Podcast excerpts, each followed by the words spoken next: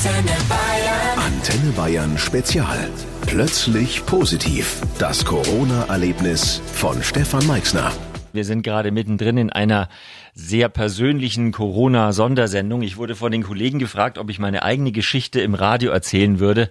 Und mittlerweile sage ich ja, mache ich, warum auch nicht. Ich habe ja nichts falsch gemacht.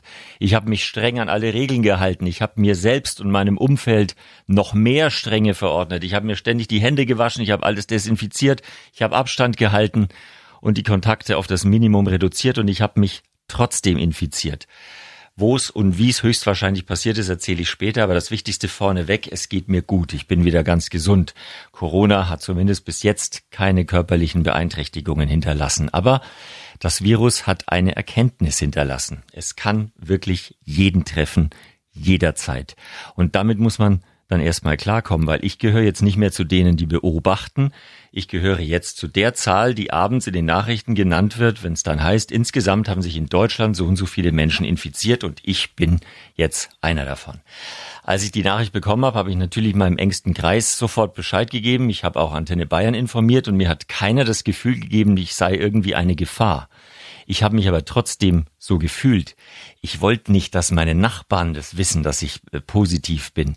Und ich wollte auch nicht, dass es einer im Radio erzählt.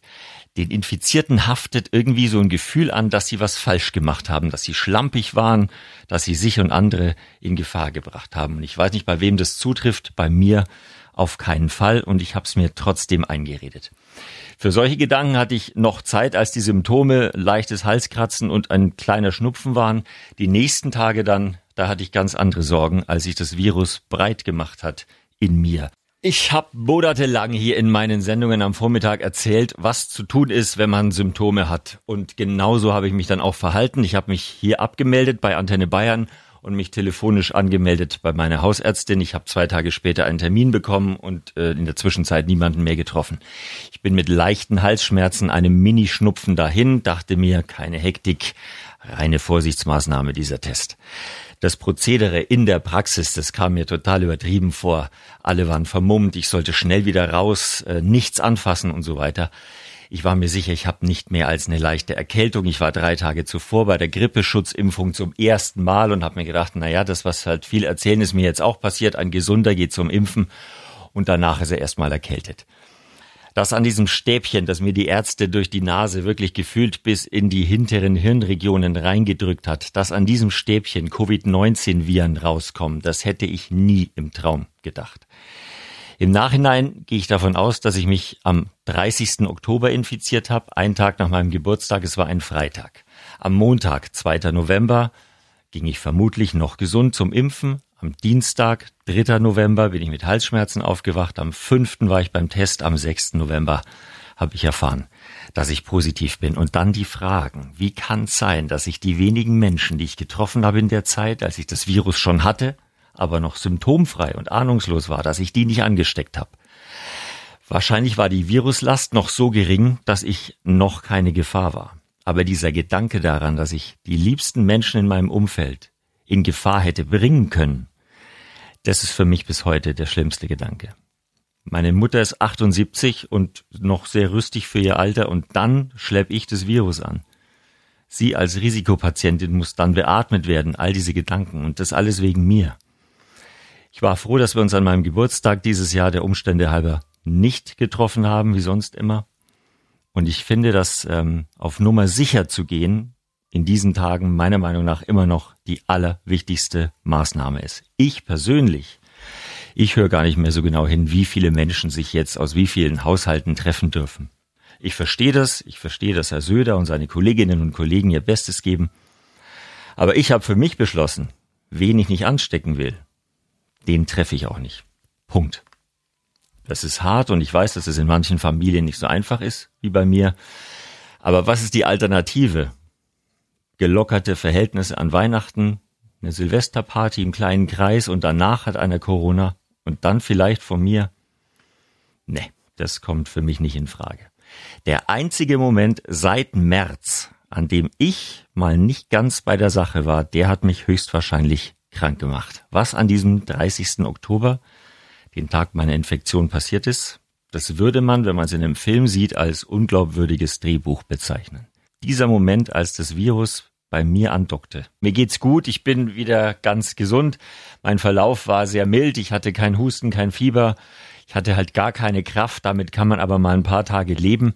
Das Schlimmste für mich war, ich hatte null Geruch und überhaupt keinen Geschmack mehr. Und wer jetzt denkt, na ja, da gibt's ja Schlimmeres, ja, da hat Corona schon nochmal eine ganz eigene Dimension. Ich hatte viel Schnupfen in meinem Leben. Ich hatte öfter mal eine Nebenhöhlenentzündung und ich habe immer mal wieder ein paar Tage nichts geschmeckt. Aber das, was ich mit diesem Virus hatte, das war trotzdem neu. Also das war ein kompletter Lockdown meiner Sinne und irgendwann fängst du dann an darüber nachzudenken, was ist, wenn das immer so bleibt. Man hört ja ständig von Leuten, die seit Monaten darunter leiden. Ausgang offen. Das Virus sei so vielschichtig und unerforscht, es könne sich bei jedem anders auswirken. Soll das dann vielleicht heißen, dass ich nie wieder was schmecke und nie wieder riechen kann? Dass ich für den Rest meines Lebens Silikon statt Kaugummi kauen kann? Dass ein guter Rotwein bei mir überflüssig ist, weil ich kann ja die Augen zumachen und Wasser trinken? Kann mir ja vorstellen, wie Rotwein mal geschmeckt hat, als ich noch keinen Corona hatte. Ich habe dann wirklich gedacht, dann hätte ich lieber das Fieber genommen. Und ich weiß, wie dämlich der Gedanke ist, aber also ab Tag vier, fünf wirst du wirklich nervös. Ich habe dann irgendwann äh, Essiggurken gegessen und was von der Brühe hinterher gekippt, weil ich mir gedacht habe, das muss ich schmecken. War aber auch nix. Da wird man mutlos und dann irgendwann wird die Lage aussichtslos. Ähm, und dabei konnte ich eigentlich froh sein, dass die Krankheit so mild verlaufen ist. Der Gedanke, wenn alles so bleibt, dass man wirklich nie wieder riechen und schmecken kann, der macht einen irgendwann richtig fertig und hat mich sogar zu der Frage gebracht, ist dann mein Leben so noch lebenswert? Es ging dann wieder los. Am Abend von Tag sechs hatte ich sowas ja, wie eine Ahnung von Geschmack und am siebten Tag war alles wieder da und ich war natürlich so happy wie lange nicht. Ich habe mir gleich einen Rotwein aufgemacht, den guten, den wir eigentlich trinken wollten, wenn es einen Anlass gibt. Das war mein Anlass, auch wenn ich ihn allein genießen musste. Ich werde auf alle Fälle nie wieder äh, diese Symptome als harmlos bezeichnen und ich ziehe hier meinen Hut vor allen Menschen, die mit dem Verlust eines menschlichen Sinnes leben müssen, durch Corona, durch Unfall oder durch eine andere Krankheit. Ich kann nur allen raten, schützt euch vor diesem Virus, geht hier keine Gefahr ein, macht keinen faulen Kompromiss und redet es euch nicht schön. Ich kenne auch diese Situation, wo man dann sagt, ja, aber wir sind ja nur zu viert und so und die kenne ich ja alle. Das ist äh, tatsächlich Quatsch. Und äh, die Erkrankung ist kein Spaziergang, auch ohne Krankenhaus und Beatmung. Das weiß ich jetzt. Ja, das ist alles ähm, sehr persönlich, was ich hier erzähle. Ich will mich gar nicht wichtig machen. Darum geht's nicht. Ähm, die Kollegen haben mich gefragt, ob ich erzählen würde, was ich erlebt habe. Und weil so viel Unsicherheit herrscht gerade, weil diskutiert wird, was ist jetzt wichtig und richtig an Maßnahmen, was ist übertrieben, erzähle ich meine persönliche Geschichte und jeder kann sich daraus das ziehen, was ihn interessiert oder was für sein Leben eine Rolle spielen könnte. Ich habe mich vom ersten Tag an an alle Regeln gehalten. Da waren viele noch äh, viel äh, harmloser unterwegs. Da habe ich äh, die Bedrohung tatsächlich schon erkannt. Ich habe den persönlichen Kontakt zu meiner besseren Hälfte, zu meiner Mutter, Schwester, Schwager. Wir haben das alles runtergefahren, eingestellt. Freunde treffen kam nicht mehr in Frage. Ich habe meine Hände nach Anleitungen aus dem Internet gewaschen, mehrmals täglich, intensiv geschrubbt. Ich habe jeden Desinfektionsmittelspender genutzt. Ich habe mein Leben auf das reduziert, was wirklich nötig ist und was unter der Abschätzung aller Gefahren stattfinden kann. So bin ich auch gesund geblieben, Monat für Monat. Corona war als Bedrohung immer da, aber ich hatte das Gefühl, mit meinem Verhalten habe ich es gut im Griff. Bis zum 30. Oktober. Das war ein Tag nach meinem Geburtstag. Den hatte ich im allerengsten Kreis verbracht, also wirklich zu zweit. Und am nächsten Tag hieß es dann, hier ein Bekannter, der ist Arzt und der kann, wenn wir wollen, einen Corona-Schnelltest machen bei uns. Und ich habe sofort Ja gesagt, weil ich hatte bis dahin noch gar keinen Test gemacht. Und der Schnelltest, der war Ende Oktober noch recht neu und ich habe mir gedacht, na ja, wenn es ein Bekannter ist, dann machen wir das. Ähm, dann kann ich vielleicht sogar was in der Sendung darüber erzählen. Der Ablauf hat mich interessiert. Und dann kam das Ergebnis und es war negativ habe ich mir gleich gedacht in dem Moment. Man sitzt ja dann doch ein bisschen angespannt da, wie beim Schwangerschaftstest, aber ich habe ja nichts erwartet. Was ich aber nicht geahnt habe in diesem Moment, der Herr Doktor war der einzige Mensch, der mir in den Tagen davor und an diesem Abend ohne Maske sehr nahe gekommen ist. Zu nahe. Und im Nachhinein mit großer Wahrscheinlichkeit hat er mir nicht nur das Stäbchen in den Hals angesteckt, sondern auch gleich die Covid-19-Viren, die er aus seiner Praxis mitgebracht hat. Wenige Tage später habe ich erfahren, dass der Arzt positiv ist, dann seine Lebensgefährtin, meine Bekannte und dann ich. Der zeitliche Rahmen stimmt tatsächlich genau und es gibt keine anderen Umstände und die lassen auch keinen anderen Rückschluss zu. Eine Garantie gibt's natürlich nicht und es ist aber auch nicht wichtig. Es geht da nicht darum, einen Schuldigen zu finden. Und trotzdem ist es schon fast komisch, dass ich es selbst in all den Monaten geschafft habe, gesund zu bleiben und mich dann ausgerechnet ein Arzt angesteckt hat bei einem Schnelltest, der nicht nötig war und den ich nur aus Neugierde gemacht habe. Und dann ist mir nicht mal aufgefallen in der Situation, dass er ohne Maske war. Das ärgert mich im Nachhinein. Und das zeigt auf deutliche Weise, es nützt halt nix, wenn man sich immer gut schützt, aber dann ab und zu eine Ausnahme zulässt, weil man gerade mal keine Maske zur Hand hat oder mal gerade keinen Abstand hält. Mittlerweile fällt es mir total schwer, ich bin ehrlich, im Supermarkt zu sein, weil ich kann nicht anders, als ständig alle darauf hinzuweisen, dass sie bitte Abstand halten sollen, dass die Maske nichts bringt, wenn sie am Kinn hängt und nicht auf der Nase ist. Und dass es auch ziemlich äh, doof ist, sich gerade an der Supermarktkasse vorbeizuschlängeln, weil man nichts gekauft hat. Das ist im Moment einfach keine gute Idee. Ich habe am eigenen Leib erfahren, wie schnell es gehen kann. Wenn man sich immer an alles hält, und es einmal nicht so genau nimmt. So habe ich Corona bekommen. Ich habe allerdings auch immer von Anfang an schon versucht, mich vorbildlich zu verhalten in der Zeit, als ich gesund war und ich wollte dann auch ein Vorbild sein, als ich mich angesteckt hatte. Die 14 Tage Quarantäne waren nicht schön, aber ertragbar. Ich hatte alles, ich wurde mit Essen und Geschenken beliefert und als dann der Geschmackssinn auch wieder da war und ich wusste, das Virus hat mich nicht umgehauen, ich konnte mich wehren, mein Immunsystem hat scharf geschossen und ich werde wohl alles gut überstehen. Da macht sich dann auch sowas wie Erholung breit. Ich war ja wieder gesund, durfte aber noch nicht raus. Und dann macht man sich's halt drinnen angenehm. In der nächsten Stunde, und die Geschichte endet noch nicht, habe ich schon noch einiges zu berichten aus dieser Zeit. Zum Beispiel von schlampigen Corona-Tests oder warum ich wirklich mittlerweile auch skeptisch bin, was die Warn-App betrifft, warum ich bis heute auf einen Anruf des Gesundheitsamts warte und warum ich hier bei Antenne Bayern das Haus nicht betreten durfte, obwohl ich schon 14 Tage in Quarantäne war. Ich will dazu sagen, ich werfe niemandem etwas vor. Ich berichte nur von meinen zwei Wochen mit Corona. Ich habe den entscheidenden Test mit Symptomen bei meiner Hausärztin machen lassen, unter strengsten Sicherheits- und Hygienemaßnahmen. Das war so unangenehm, dass ich kurz davor war, der Dame auf den Fuß zu trampeln. Wir haben's gleich, Sie machen das sehr gut, hat sie gesagt. Und ich habe mir gedacht, ja, wir haben's gleich. Mein Gehirn durchbohrt. Ähm, das hat richtig wehgetan. Und ich erzähle es deshalb, weil ich in der Zwischenzeit einen anderen Test gemacht hatte in einem dieser Drive-In-Testzentren. Und das war im Vergleich ein Spaziergang. Der junge Mann war gut drauf, der hat aus den Datenschutzbestimmungen, die für mich bestimmt waren, einen Papierflieger gebastelt und der ist zu mir in die offene Scheibe durchs Auto reingeflogen. Ähm, ich habe gehört, man muss würgen bei diesen Tests. Nö, das war nix. Der Stab, der hat nicht mal ein, die Nähe eines Bereichs in meinem Hals erwischt, der mich hätte zum Wirken gebracht. Nee, der war so kurz hinter den Zähnen. Und ich habe noch gesagt, und deswegen machen alle so ein Theater. Ich habe im Nachhinein, als ich dann äh, krank war, erfahren, dass das auch ein großes Problem in der Corona-Erkennung ist. Die Ungenauigkeit der Tests. Also man muss schon wirklich weit hinter. Nur wenn man die Zunge streichelt, äh, ja, muss man sich nicht wundern, wenn man ein falsches Ergebnis hat. Nur wer als Patient sagt beim Test, Sie müssen weiter rein. Ich würde es jetzt tun, nach meiner Erfahrung.